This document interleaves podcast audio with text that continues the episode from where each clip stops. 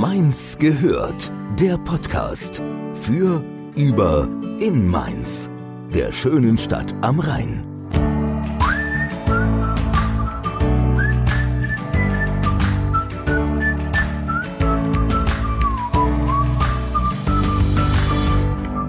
Hallo und herzlich willkommen zur neuen Folge von Mainz gehört. Heute geht es um Kunst. Aber es geht um Kunst, die nicht einfach durch ansprechende Ästhetik begeistert, sondern um Kunst, die eine wichtige Message transportieren soll. Und im Grunde genommen geht es um einen Weckruf an unsere Gesellschaft. Und damit verbunden geht es auch um einen jungen, sehr, sehr engagierten Künstler aus Mainz, der heute bei uns ist und der genau das mit seiner Kunst bezwecken möchte. Heute ist nämlich der Moritz Koch bei uns. Hallo. Hallo. Hallo.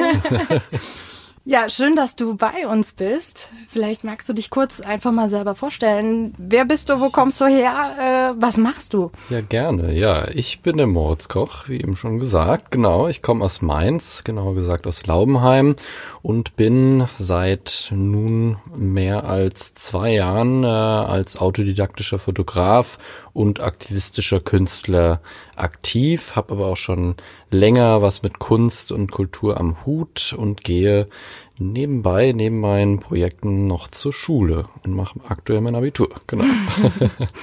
ich habe schon gehört, dass du ja. schon sehr, sehr früh auch künstlerisch aktiv warst. Das heißt, ja. mit zwölf hast du, glaube ich, deine erste eigene Theatergruppe gegründet. Richtig, ja, genau. Mit und Freunden aus meiner alten Schule damals noch und äh, habe dann im Keller meiner Eltern Stücke, zwei Stücke, zwei Märchen eingeprobt, habe sie selbst geschrieben und äh, dann einem geprobt so. Genau, und nach einem Jahr ging es dann weiter mit dem nächsten Projekt und zwar mit einer Internetzeitung, die mich dann wieder ein Jahr beschäftigt hat mit Freunden zusammen.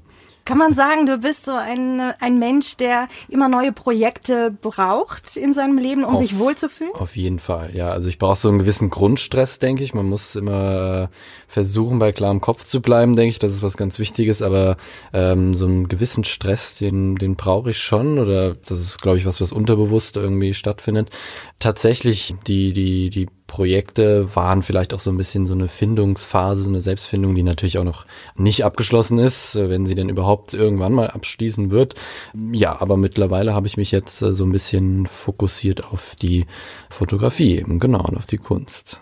Genau, es geht um Fotografie hauptsächlich, ist so dein Medium. Richtig. Wie kannst du uns so ein bisschen beschreiben, das ist jetzt zwar ein bisschen schwierig, Fotografie nur mhm. audiomäßig ja, zu beschreiben, genau. aber kannst du es so ein bisschen versuchen, was so deine Kunst ausmacht? Ja. Oder besonders ähm, macht. Abhängig. Was sie besonders macht, wir oder ich mache keine Landschaftsfotografien oder von mir aus auch äh, Beauty-Fotografie, sei es einfach ein Model vor der Leinwand zu fotografieren und darauf zu achten, dass sie bestmöglich aussieht und auch keine Modefotografie im herkömmlichen Sinne, dass es nur um die Klamotten geht und dass man sich coole Hintergründe aussucht, sondern ich vermische das alles so ein bisschen. Allerdings geht es bei mir eben um ganz andere Sachen und zwar eben um gesellschaftliche Themen. Mein Anliegen ist es, Welt Welten zu schaffen, Fiktionen zu schaffen, in meinen Bildern wirklich Welten zu schaffen, die dann auf den Betrachter der Fotografien im Endeffekt dann wirken können.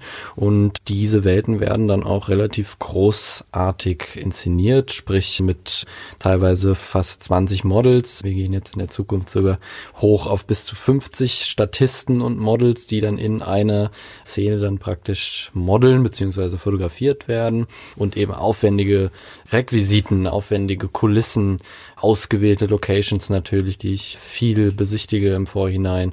Vor allen Dingen sehr ausgearbeitetes Konstrukt an Dingen, die auch allerlei eine Bedeutung haben und einen tieferen Sinn für mich und dann natürlich vielfältig auch interpretiert werden können. Und das ist mir eben sehr wichtig. Ich achte sehr, sehr doll auf Details in meinen Werken. Also sei es der modische Stil oder wirklich nur die eine, eine Requisite, die ein Model von mir sogar im Hintergrund in der Hand hat, kann schon eine Bedeutung haben, die für mich zu dem Gesamtkunstwerk eben äh, dazugehört. Genau. Mir ist vor allem ein Bild im Kopf geblieben, das habe ich auf deiner Homepage gesehen, und zwar ja. das, was eigentlich sehr so ein 50s-Style-Vibe anmutet. Genau, ja. Und da ist, glaube ich, eine Person angefahren worden von einem mhm. Auto und drumherum stehen lauter Fotografen. Oder, richtig, ja, genau. sehr richtig, genau. Was ist so die Message dahinter in Bezug auf die heutige Gesellschaft? Ich meine, ich habe so eine Ahnung, mhm. ja, aber vielleicht ja. kannst du es nochmal, kannst du es einfach ja, Justitia, das hatte ich jetzt eben auch ein bisschen im Kopf, genau. Justitia, ähm, vermutlich das Titelwerk der Ausstellung der letzten, The Wake Up Call 2. Ja, Justitia nimmt oder thematisiert allerlei Dinge.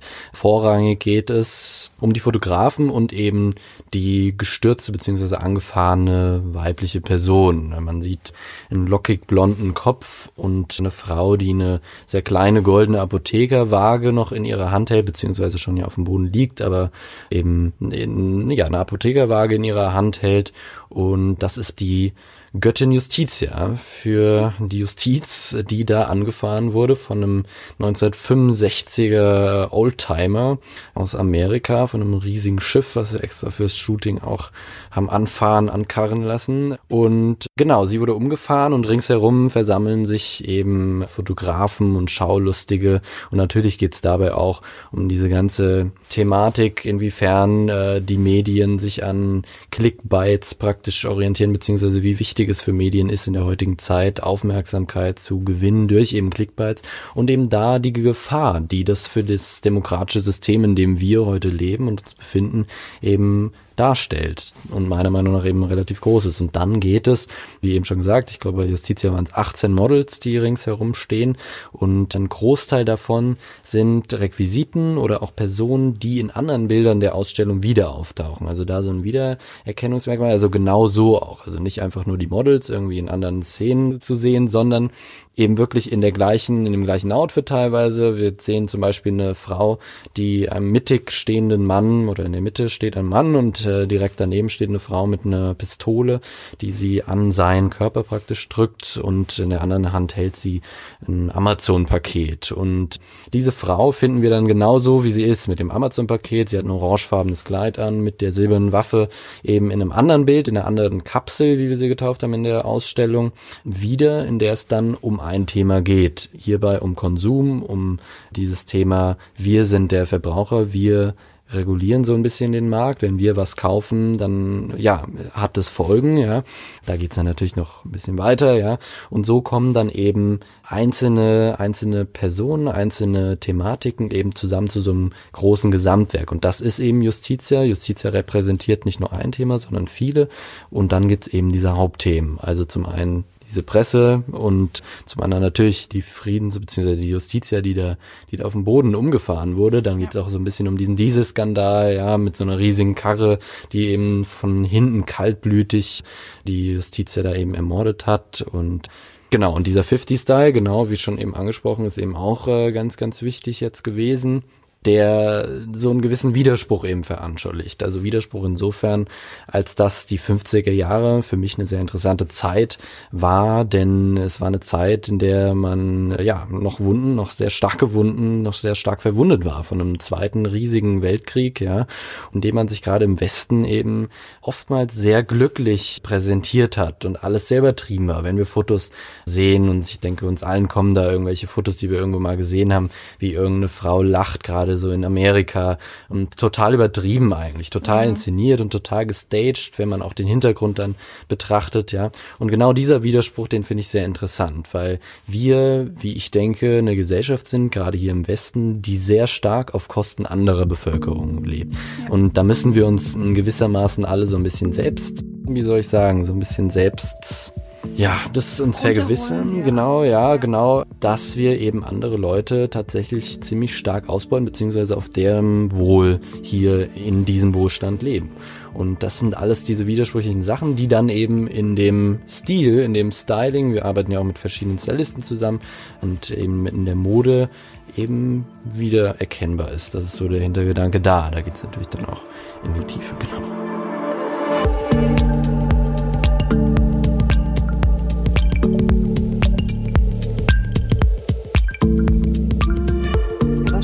Ist einem großen Teil unserer Bevölkerung gar nicht bewusst, ne? dass mhm. wir auf Kosten der anderen auch oft äh, unseren Lebensstandard überhaupt halten können und oder beziehungsweise äh, erlangt haben. Ne? Und ist das auch so ein bisschen die Intention dahinter, auch der Ausstellung The Wake Up Call 2 war jetzt gerade dieses Frühjahr, in diesem Frühjahr in der, im Mainzer Rathaus. Genau, nennt sich The Wake Up Call. Richtig, genau, The Wake Up Call. Natürlich aus vielerlei Gründen, aber das ist einer der Hauptgründe, natürlich, genau. Meine Arbeit soll nicht mit dem Finger auf irgendjemand zeigen und ich bin auch jemand, der ein relativ zeitkritischer Künstler ist, was die Kunstszene betrifft und natürlich aber auch was die Menschen an sich betrifft, ja. Und trotzdem sehe ich auch teilweise die Fakten oder die Dinge irgendwie mal relativ nüchtern und versuche da mit einem relativ unparteiischen Auge eben drauf zu schauen ich bin deswegen ja auch nicht in der Politik, ich bin ja kein Politiker, sondern ich bin Künstler und versuche so ein bisschen da eben auf Missstände hinzuweisen oder eben Dinge zu thematisieren, die man eben meiner Meinung nach hinterfragen sollte. Und ja, das ist auf jeden Fall eine Sache, die man meiner Meinung nach hinterfragen sollte. Allerdings stellt sich natürlich auch die Frage, können wir als einzelnes Individuum überhaupt was tun? Ich habe jetzt sehr oft auch in Interviews gesagt, wir, es kommt darauf an, wir als einzelnes Individuum, und das stimmt auch, ich bin davon auch überzeugt, dass wir als einzelnes Individuum äh, was tun können und vor allem dieses Bewusst sich über Dinge, also sich bewusst zu sein über manche Sachverhalte, ist, denke ich, eine ganz wichtige Angelegenheit. Da fängt es an. Da fängt es an, man richtig. Sich dessen bewusst ja, wird. ja, wobei ich auch eben, und das ist der andere, die Kehrseite praktisch davon, der Meinung bin, dass auch unsere Politiker und die Politik an sich einen großen Beitrag dazu leisten, wenn wir uns beispielsweise das Thema Flugzeuge, Flugverkehr anschauen, der in den letzten Jahrzehnten oder in dem letzten Jahrzehnt jetzt boomt wie nie zuvor eigentlich. Mhm. Warum? Weil man eben viele Steuerersparnisse eben dieser Industrie, dieser, dieser, ja, dieser, dieser Lobby eventuell zur Verfügung stellt bzw. einräumt. Da fängt es eben bei mir an. Was, was soll ich als Mensch tun, zumal ich, äh, zumal hier auch nicht jeder rumläuft mit einem riesen, äh, mir eingeschlossen mit einem riesen Geldbeutel, der dann mhm. äh, sagen kann, okay, wenn ich jetzt in Urlaub fahre mit dem Zug, dann fahre ich lieber mit dem Zug. Oh, Moment, aber das Flugzeug ist 300 Euro günstiger. Ja. Dann äh, fahre ich trotzdem mit dem Zug, habe dann noch viel längere Fahrt und äh, ist alles viel unbequemer und kostet noch wesentlich viel mehr Geld, ja. Und dann verstehe ich nicht so ganz, also dann mag ich zu bezweifeln, ob es wirklich so sehr an uns liegt. Und dann finde ich es auch immer sehr, sehr schwierig, die Politiker oder das, was so äh, ja, gerade dieses Umweltthema natürlich jetzt äh, so so ein bisschen zur Allgemeinheit, zur allgemeinen Meinung eben wurde, eben so authentisch ist irgendwie. Ja, ja also du sprichst bei der Flugindustrie, Kerosin wird nicht versteuert. Genau, Kerosin wird nicht versteuert. Und wenn das versteuert, genau, also dagegen, ja. glaube ich, habe ich letztens auch erst einen Bericht drüber gehört, glaube über vier ja. Milliarden Euro im Jahr. Mhm. Ja. ja. Die man hätte ja. haben können und genau. vielleicht somit auch den Nahverkehr oder den Zugverkehr, Bodenverkehr, mhm. wie, nach, wie, auch immer, anders subventionieren könnte und mhm. auch somit günstiger machen könnte. Richtig. Richtig. Also das ist das System ist vor allem völlig veraltet mit dieser fehlenden Kerosinsteuer. Ich ja, äh, ja. krieg's nicht mehr ganz zusammen, aber jedenfalls der Hintergrund davon ist, dass man das absichtlich mhm. vor langer, langer Zeit eben weggelassen hat, ne? damit die Völker untereinander sich oder mhm. zuliebe der Völkerverständigung. Richtig. Ja, Sehr ja, ja. ja. Ja, an sich ist es ja eine tolle Sache. Also mit dem Schon. Fliegen, dass man in alle Welt reisen kann in ein paar Stunden. Aber es hat eben große Kosten und wir müssen denen auch ins Auge blicken und wir zerstören unmittelbar damit die Natur. Und das ist eben die Frage, ob man das dann so leicht hinnehmen kann oder eben doch vielleicht dann, wie eben angesprochen, eher das Netz des öffentlichen, der öffentlichen Verkehrsmittel, der anderen öffentlichen Verkehrsmittel, Bus und Bahn eben ausbauen sollte. Also, das ist natürlich eine große Frage, ja. Mhm. Was hältst du jetzt passend zum Thema von den Fridays for Future Aktionen? Fridays for Future, ich bin der Meinung, dass es eine gute Sache ist. Es kann nie schaden, denke ich, dass sich junge Menschen engagieren und generell Menschen sich engagieren. Ich persönlich gehe nicht zu Fridays for Future und ganz bewusst auch nicht zu Fridays for Future. Genau, das wird auch ein bisschen so der, der Part oder der Teil meiner zukünftigen Arbeit oder ein kleiner Teil meiner zukünftigen Arbeit sein. Genau, mehr will ich dazu eigentlich auch gar nicht sagen, genau. Das wird sich dann zeigen. Das wird sich zeigen in einem Werk. Wir haben da schon eins konkret auch ausgearbeitet und da wird es auch wieder in so einem Gesamtwerk eben eine Rolle spielen oder äh, da wird eine thematische Anspielung eben gemacht werden. Ja, ich, ich wie gesagt, ich finde es gut. Es ist für eine, für eine wichtige Sache und es kann, denke ich, nicht schaden. Es läuft immer noch, soweit ich weiß. Ich habe neulich äh, auch wieder eine Demonstration in Mainz mitbekommen. Was ich am Anfang dieser Demonstration eben bezweifelt habe, dass so viele Menschen dort mitlaufen, die sich eventuell gar nicht so sehr für den Klimawandel interessieren, es für eine gute Sache halten. Und ich sage auch, es ist eine gute Sache, wenn sie da mitlaufen, mitmarschieren, mit demonstrieren, ja. Aber, und das war so ein bisschen meine ironische, mein, mein ironischer Blick darüber, äh, dann, dann geht der, der Schüler eben nach Hause, setzt sich auf die Couch, äh, isst sein Steak und bestellt was bei Amazon. Und ihm fällt vielleicht in dem Moment gar nicht auf, dass er genau das eben macht, was diese Bewegung praktisch, äh, oder genau dagegen verstößt, was diese Bewegung praktisch fordert. Und ich denke auch, dass dadurch viele Menschen nochmal ein ganz neues Bewusstsein bekommen haben über diese ganzen Themen. Und deswegen, wie gesagt, ich halte es nicht für eine schlechte Sache, auf keinen Fall.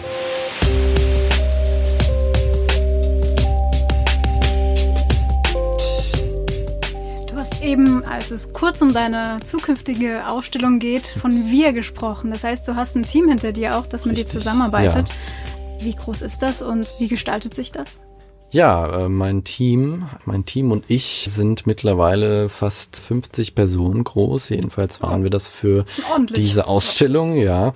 Da sind mitgerechnet Stylisten, Kameramänner, also die behind the scenes fotografieren oder filmen, Assistenten, die mir bei dem, bei dem Aufbau der Settings helfen, die mir bei Licht und so weiter und so fort helfen, bei Requisiten, beim Einkleiden der Models, natürlich die Models und dann alles, was im Hintergrund läuft, wobei ich natürlich den größten oder den größten Teil meiner Arbeit, also von der Konzeption her, natürlich selber mache und das ist mir schon auch recht wichtig, genau. Wie es dazu zustande kam, das ist sehr unterschiedlich. Also bei den Models angefangen. Wir haben einige Models, die ich über Freunde von Freunden kennengelernt habe. Allerdings haben wir auch auf der Straße hier in Mainz gecastet und haben wildfremde Leuten angesprochen, ob sie eben Lust haben, für uns mal vor der Kamera zu stehen und an dem Projekt teilzunehmen. Cool. Dann zu den Stylisten. Wir haben da unseren Coordinating Stylist, den äh, Dennis Kremer, der für das Styling hauptverantwortlich war praktisch, also mit dem ich laufend Absprache gehalten habe, wir uns ausgetauscht haben, Inspirationen zugeschickt haben und dann eben immer wieder vor großen Shootings oder generell vor Shootings uns getroffen haben und geplant haben, wer welchen Look bekommt, uns angeschaut haben, okay, welches Model haben wir an dem Tag oder welche Models haben wir an dem Tag, welches Outfit, welche Maske bekommen sie, welches Styling Genau, das ist der Weg, wie es zu dem Stylisten, beziehungsweise der Weg zum Stylisten war tatsächlich, dass äh, ein Friseurladen hier in Mainz, dass er bei diesem Friseurladen Auszubildender ist. Und hm. so kam es dann, dass ich einfach auch da abgeklappert habe. Ich kannte ihn von dem Friseur, weil ich dort auch äh, mir die Haare schneiden lasse. Fragen, war vielleicht dein Friseur? Genau, es war mein Friseur, richtig, sehr richtig, so genau. Sein, ja, genau, und so einfach, ja, so einfach kann es sein, genau. Es war Zufall und es war ein bisschen Glück auch mit dabei verbunden, dass wir auch tatsächlich so gut harmonieren harmonieren und so gut mhm. harmoniert haben tatsächlich. Er hat dann auch ein Team gehabt und das ergänzt sich auch mittlerweile. Wir haben jetzt wieder jemand Neues vom Staatstheater sogar, die am Staatstheater auch arbeitet und so ergänzt sich das dann, aber tatsächlich das eine Jahr ist auch alles nicht so selbstverständlich, denke ich. Also äh, definitiv nicht. Mhm. Was wir geleistet haben in dem einen Jahr war wirklich nicht so leicht zu packen. Also wenn wir auch Kostenfaktoren mit bedenken und generell die Arbeitsmoral dann so auf so hohem Niveau zu halten, ist schon wirklich schwierig, dass man wirklich weiß, okay, wir müssen jetzt eben 40, 50 Werke schaffen und dann habe ich natürlich einen gewissen Anspruch, er natürlich auch oder alle am Team, alle am Set, ja, haben einen gewissen Anspruch und dadurch, dass ich auch so perfektionistisch bin, wie ich bin, möchte ich dann natürlich das Bestmögliche aus so einem Shooting rausholen und mhm. wenn man dann aber nebenbei noch zur Schule geht und eben das nicht professionell macht. Man ist da eben auch noch unerfahren, ja. Allein, was ich in dem, in dem Jahr alles gelernt habe und mich auch selbst in meinem Stil zum Beispiel mehr und mehr gefunden habe, ist eine enorme Erfahrung gewesen, aber auch enorm viel Arbeit gewesen. Ja. Und dann, wie gesagt, daneben noch Schule. Äh, ich gehe aufs Abitur zu ist dann natürlich nicht so leicht und natürlich, wie gesagt, wie eben schon angesprochen, das Geld spielt natürlich auch äh, blöderweise eine Rolle. Ich habe keine Eltern, die mir einfach allen jeden Wunsch erfüllen können und äh, mhm. äh, das ist eben ja dann echt recht schwer, wenn man nebenbei noch Sponsoren suchen muss und eben trotzdem auch so jung ist und man natürlich dann seine großen Visionen, die man hat, eben auch schwer nur veranschaulichen kann und natürlich auch an der Glaubwürdigkeit natürlich gezweifelt wird eventuell an vielen Stellen und es ist ist dann wirklich, wirklich, ja, schwierig. Und der Punkt, der natürlich auch mit in der Zusammenarbeit im Team entscheidend ist, ist natürlich, wenn man kein Geld seinen Mitmenschen geben kann. Im Endeffekt war es mein Name, der unter der Ausstellung stand, ja. Und ich konnte ihn sie nicht bezahlen. Das, das war, ich war nicht in der Lage dazu, ja. Ich hatte keine finanziellen Mittel dafür. Und dann die Menschen aber auch so zu begeistern und so zu motivieren, wie ich es eben bin für diese Ausstellung, ist enorm schwierig. Ich habe jetzt sehr oft sehr schwierig gesagt. Es ist tatsächlich eine Aufgabe gewesen. Und deshalb bin ich umso dankbarer allen Menschen, die äh, so tatkräftig an diesen elf beziehungsweise zehn Shootings mitgearbeitet haben. Und natürlich allen voran die Personen, die da eben ganz nah dann eventuell an mir waren. Das heißt, zwei Assistenten, die maßgeblich bei fast allen Shootings eigentlich dabei waren, verschiedenen Kameramännern äh, oder Kamerafrauen, ja, und natürlich meinen Stylisten. Und dem bin ich ultra dankbar. Und äh, genau, ohne die hätte ich das sehr wahrscheinlich nicht so hinbekommen, wie ich es äh, mir vorgestellt habe. Mhm. Genau. Ja, aber auch der zeitliche Faktor, was du gerade schon erwähnt hast, das ist ja unglaublich hart, ja, kurz hm. vorm Abi. Wie, ja. wie machst du das zeitlich? Bleibt da noch Zeit für Privatleben oder vermischt sich das sowieso so sehr? Ähm, das, oder wie machst du das? Ja, das vermischt sich tatsächlich.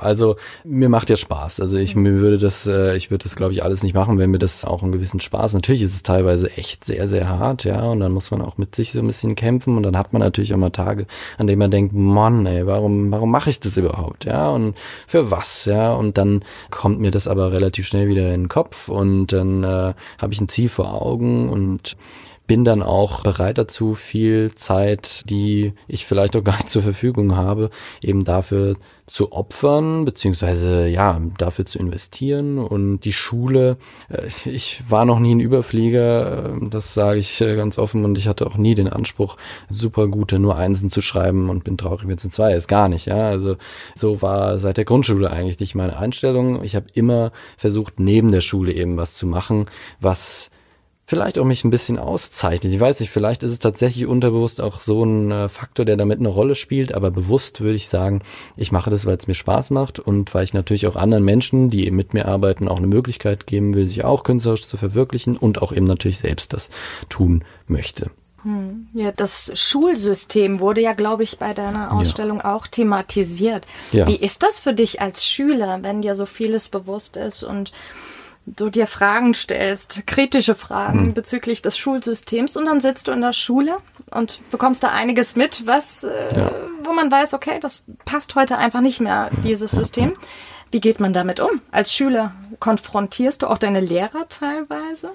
Es ist super hart. Es ist super hart, weil da eben Welten aufeinanderprallen. Ja. Zum einen bin ich eben derjenige, der ein 50-köpfiges Team leitet und eine riesengroße Ausstellung in der Rathausgalerie in Mainz veranstaltet oder die Möglichkeit dafür dazu bekommen hat. Und auf der anderen Seite bin ich eben der Schüler, ja. der in der Klasse sitzt mit ganz vielen anderen, die das Gleiche machen und bin auch und fühle mich da oftmals auch ein bisschen ja, wie in einem, wie ich es mir vorstelle, in einem autoritären Staatssystem fast. Jemand, äh, der vorne steht und sagt, was man machen muss und machen tun soll, auch wenn man vielleicht auch schon einen Plan hat, was man über die Schule hinaus machen möchte und äh, vielleicht sogar einen relativ konkreten Plan eben da hat und auch dann eben weiß, was man eben nicht so ganz braucht oder haben möchte.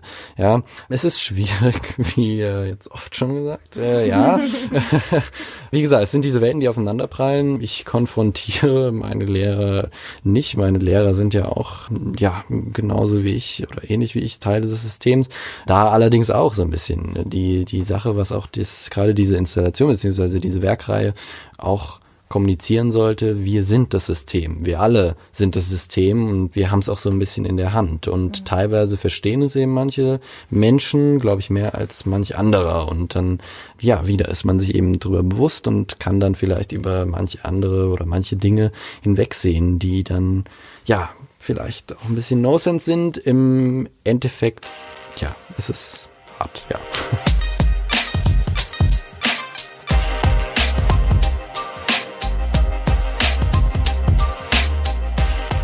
Ich würde gerne nochmal zurückkommen auf, auf deine Arbeit, auf, ja. die, auf, die, Praxis quasi.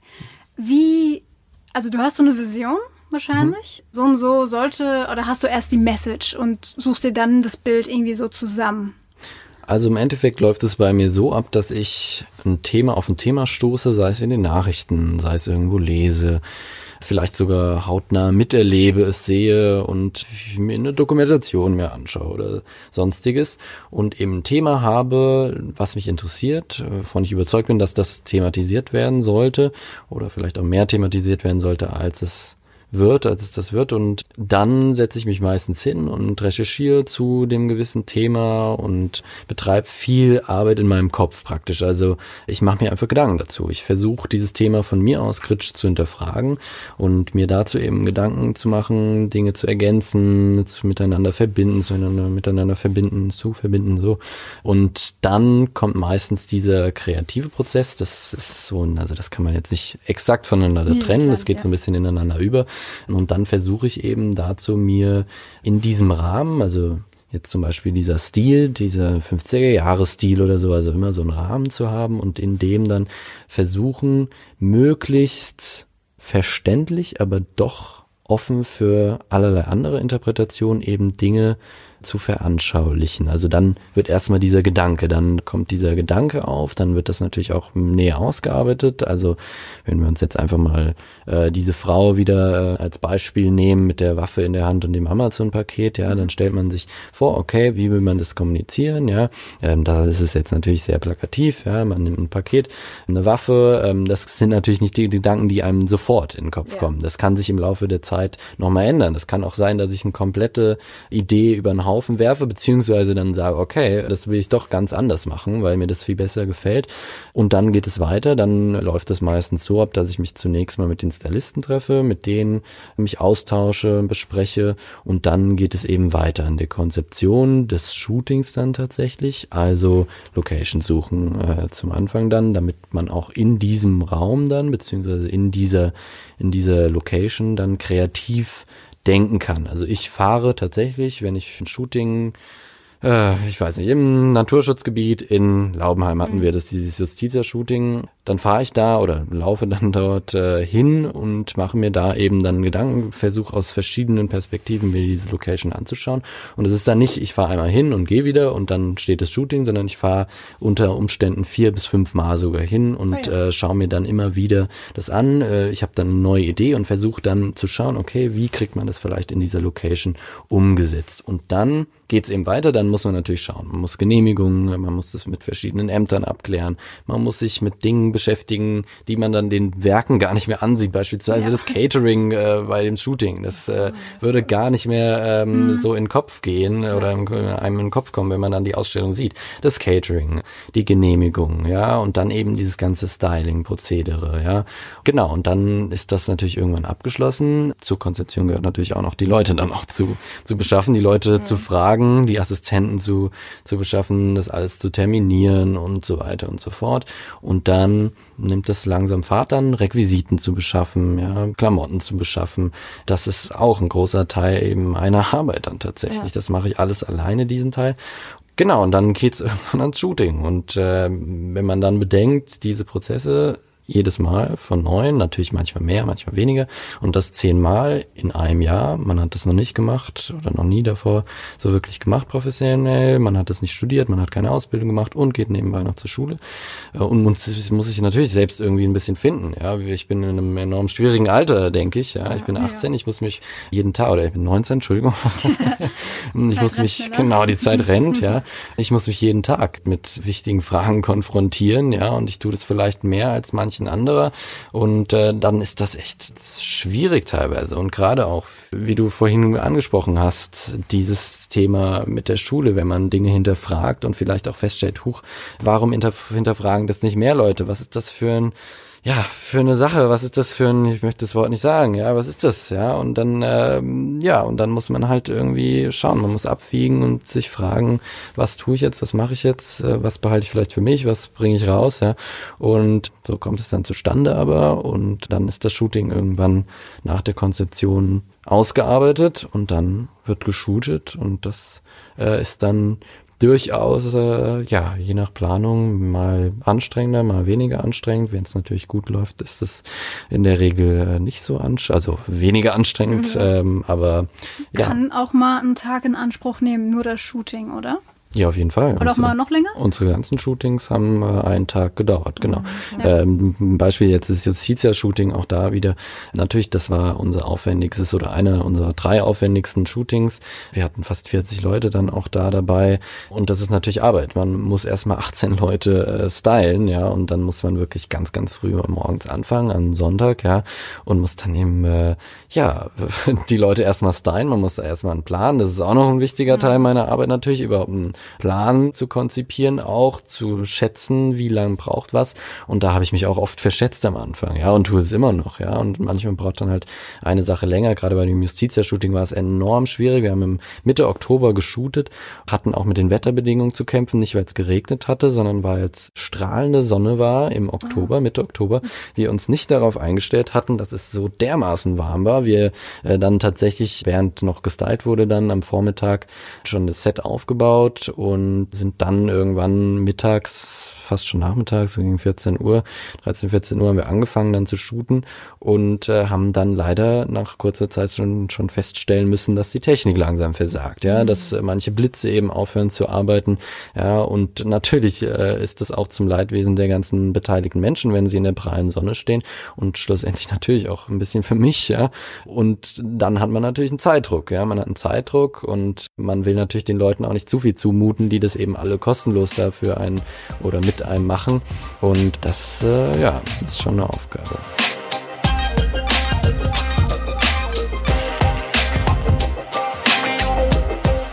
Ich würde gern sogar noch ein Stückchen weiter zurückspulen. Mich würde nämlich interessieren, wie kam es denn überhaupt zu deiner ersten Ausstellung? Die war, glaube ich, 2017 in Weisen, ne? War das die erste? Ja, das war so die erste politische politisch-thematische, okay. genau. Richtig, ich frage mich, wie, kam dir irgendwann über Nacht der Gedanke, ich möchte meine Gedanken durch Kunst zum Ausdruck bringen und auf gewisse Missstände aufmerksam machen? Äh, oder wie kam dir die Idee, das genau so zum Ausdruck zu bringen, wie du es jetzt tust heute? Hm, genau, ja. Kunst ist für mich ein Ausdruck, ganz richtig, Dinge äh, auszusprechen und Dinge zu thematisieren. Es kam so, dass ich festgestellt habe, so mit 15 ungefähr, dass die Fotografie und auch das Film mich bei all meinen Projekten schon begleitet haben oder hat und deshalb habe ich dann überlegt, okay, was mache ich? Und ich bin jemand, der schon einiges erlebt hat und auch eine recht interessante Familie hat. Meine Schwester ist auch Schauspielerin, hat sich gewagt. Wir kommen aus keiner Künstlerdynastie, wir äh, kommen aus ganz, äh, ja, darf ich das sagen, aus bodenständigen Verhältnissen, genau, ja. ja. Und haben eben uns beide, beziehungsweise meine Schwester ist hauptberuflich, sie ist 30, Schauspielerin und hat sich dann als erste in meiner Familie tatsächlich gewagt, eben einen künstlerischen Beruf zu wählen. Und das hat mich natürlich von Anfang an immer ge gepackt. Und da war sie natürlich ein großes Vorbild für mein Theaterprojekt damals. Und deswegen, und auch in mir schlummerte dann eben diese kreative Ader. Und als dann auch dieses Online-Zeitungen-Projekt endete, habe ich natürlich getrieben von so einer Streben nach sich verwirklichen künstlerisch, ja, eben dann die Fragen auf, wie, wie was mache ich jetzt, was mache ich jetzt weiter, ich will ja irgendwas machen. Und dann ähm, kam eben eins, ja, eine Sache zum anderen, ich bin sehr politisch interessiert, wie auch schon gesagt, ich glaube, dass wir manchmal mehr hinschauen sollten und uns selbst vielleicht ein bisschen hinterfragen sollten und so weiter und so fort. Und dann habe ich, äh, wie gesagt, einiges schon, ja, erlebt, ich habe auch vielen ich habe viele Schulsysteme, sage ich mal so, miterlebt, ja, und konnte mir einen Blick verschaffen, jedenfalls über mein, über mein sozusagen, über mein, meine Heimat so ein bisschen. Dann ging's los. Mit 16 hatte ich dann in einem Restaurant eine erste Fotoausstellung, die dann größtenteils schöne, in Anführungszeichen, Motive einfach gezeigt haben, also eben Landschaftsmotive. Äh, und äh, trotzdem habe ich dann an der Eröffnung, das hatte gar keinen Bezug, einen Appell beziehungsweise einen Monolog gehalten, also vorgelesen, was ich geschrieben habe zur Flüchtlingskrise, so mein Statement zur Flüchtlingskrise und habe dann dafür in meiner Familie tatsächlich auch sehr viel Kritik geerntet, ja, weil es eben hieß, hey, was was soll das? Und das war schon immer so meine Familie. Ich habe drei Geschwister, drei ältere Geschwister, ja, und die waren mir immer sehr äh, kritisch meiner Kunst, ist dem, was ich tue, immer sehr kritisch gegenübergestellt, gerade auch weil meine beiden Brüder eben äh, eher weniger künstlerisch unterwegs sind. Und da habe ich dann eben immer wieder an bestimmten Situationen und bestimmten Momenten in meinem Leben mich selbst hinterfragen müssen, ja, und ich habe mir Fragen stellen müssen, was mache ich hier, ja, und wieso mache ich das so, ja, und das, das hat mir im Endeffekt äh, sehr viel weitergeholfen ich war nie jemand, der dann, der dann irgendwie zusammengebrochen ist und irgendwie nur noch geheult hat und gesagt hat, ihr seid alle blöd und lasst mich in Ruhe, gar nicht, sondern ich habe das als konstruktive Kritik tatsächlich angenommen, gerade von meiner Familie, ja, und dafür bin ich sehr dankbar und das äh, macht sehr wahrscheinlich auch maßgeblich das aus, was ich heute mache. Ich wäre nicht da, wo ich heute bin, wenn ich mich diesen großen Fragen eben nicht schon früh in meinem Leben ja gegenübergestellt habe, beziehungsweise dann eben auf Kritik reagiert habe und dann in meinem Kopf das eben natürlich an mich rangelassen habe auch, ja. Also Leute, Menschen, die sagen, ja, Kritik kann ich einfach ab und interessiert mich gar nicht, das sind, das ist nicht wahr, ja. Es macht immer mit uns irgendwas, mhm. sei es konstruktiv oder auch nicht konstruktiv. Man muss natürlich sich bemühen, dann unkonstruktive Kritik irgendwie rauszukristallisieren. Manchmal ist es auch nicht ganz leicht, ja. Mhm. Und zu schauen, warum, äh, warum wird man da eben kritisiert, ja.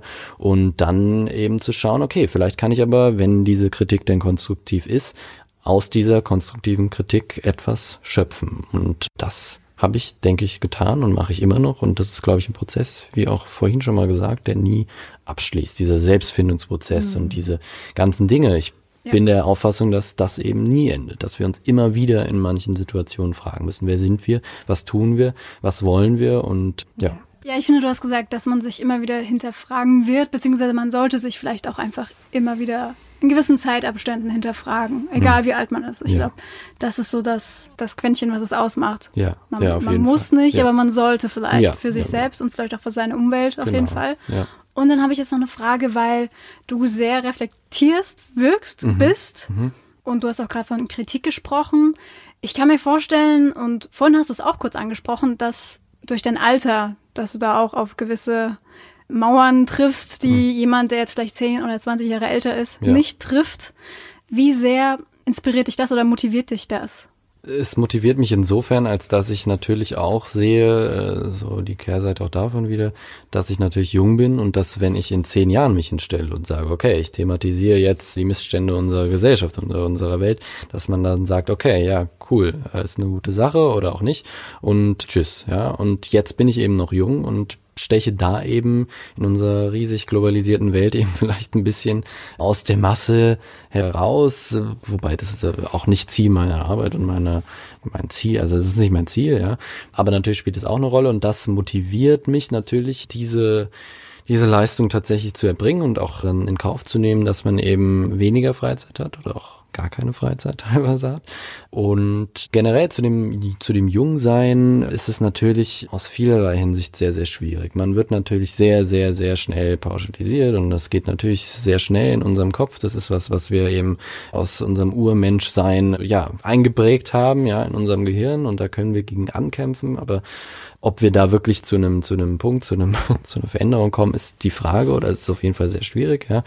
Und das macht es mir natürlich in vielerlei Hinsicht schwer. Also gerade in dieser Sponsoring-Sache war es eben enorm schwer. Zum anderen aber auch generell, sich zu rechtfertigen vor Kritikern und Fragen an den Hals geworfen zu bekommen, hey, warum kriegst du eigentlich diese große Ausstellung? Ja, du stellst dich hin und thematisierst hier diese vielleicht auch teilweise oberflächlichen Dinge, ja, und äh, pf, ja, was soll das? Ja, so.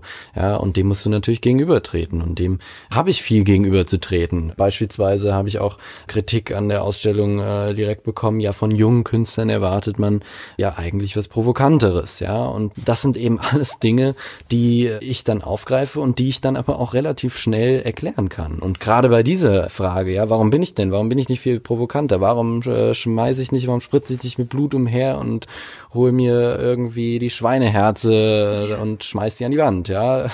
so ungefähr. Warum nicht, ja? Warum? Du bist doch so jung, ja? Du kannst doch provozieren, ja? Das gehört ja auch ein bisschen zum Selbstfindungsprozess teilweise dazu. Und da gehe ich und da schließe ich so ein bisschen an an was, was ich äh, vorhin schon gesagt habe, dass ich so ein bisschen mich als zeitkritischen Künstler eben auch sehe.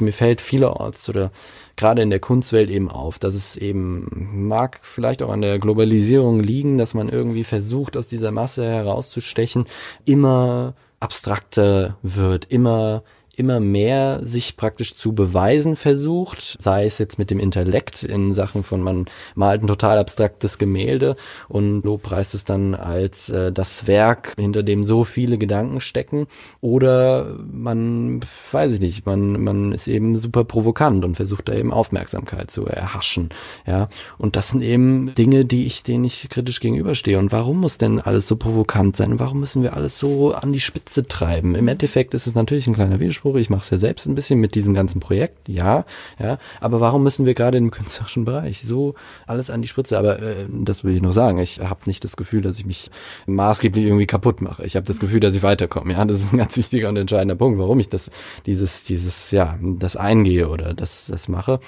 Ja, warum so provokant und warum immer alles an die Spitze treiben in so einer, in dieser Zeit, in dieser Zeit, in der wir heute leben?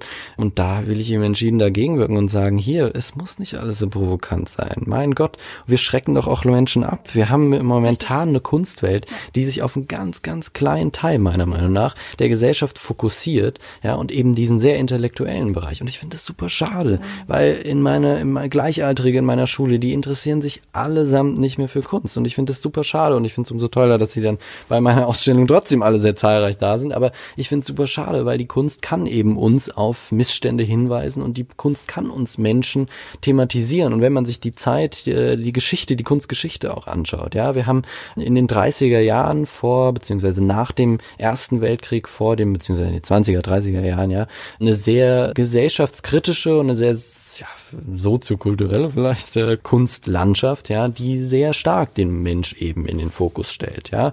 Und dann nach den 50ern, beziehungsweise in den 50ern schon, haben wir immer mehr eine Kunstwelt, die sich mehr und mehr mit sich selbst beschäftigt. Also immer abstrakter wird, immer mehr auf den eigenen auf den eigenen Kreis eigentlich sich konzentriert, mhm. ja. Und natürlich kann man an einem abstrakten Gemälde und auch generell Gemälden oder auch Fotografie und Kunst generell viel ablesen, wenn man sich da eben mit eben befasst, ja. Mhm.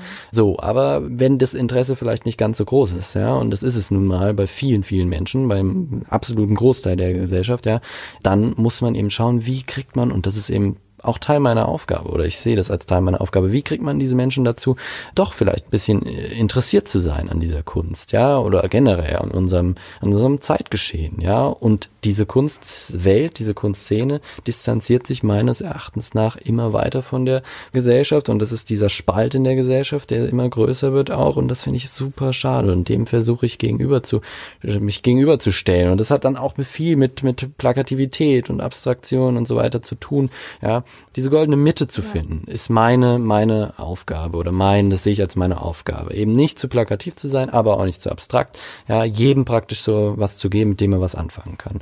Und äh, genau, ja. Ja, das ist dir ja scheinbar auch gelungen, ja. Gerade auch bei deinen Mitschülern hast du gerade schon angedeutet. Das heißt, die stehen da voll hinter dir und die finden gut, was du machst. Das heißt, das macht dich nicht zum Außenseiter. Das macht mich tatsächlich nicht zum Außenseiter und ich bin sehr, sehr froh. Ich weiß nicht, wie das an einer anderen Schule wäre. Äh, ich bin an einer integrierten, integrierten Gesamtschule. Ein Jahrgang unterstützt mich. Äh, natürlich gibt es ein paar Leute, die sich eher weniger für, für mich und meine Dinge interessieren. Aber ich komme mit allen zurecht und ich komme äh, gut zurecht mit allen, ja. Und ich muss wirklich sagen, ich habe einen tollen Jahrgang und das macht schon insofern dann in gewisser Maßen noch so einen gewissen Reiz aus, in die Schule tatsächlich teilweise zu gehen, wenn man dann mal ganz ja fertig ist und äh, wirklich ja einfach mal einen Durchhänger hat von seinen Projekten teilweise. Generell auch gesellschaftlich bin ich sehr froh und sehr positiv überrascht über dieses ja, über dieses hohe Interesse an der Kunst. Ich bin natürlich auch jemand, der sich viel mit Marketing beschäftigt. Oder ich bin jemand, der sich viel mit Marketing beschäftigt und habe eben auch viel Werbung betrieben. Ich betreue meine ganzen Social Media Kanäle selbst und mache da den Content alles selbst und designe dann oder arbeite Ideen aus zur Werbekampagne. Was will ich machen an Werbung? Wie kann ich das produzieren? Mit wem kann ich das zusammen produzieren? Wer kann mir dabei helfen?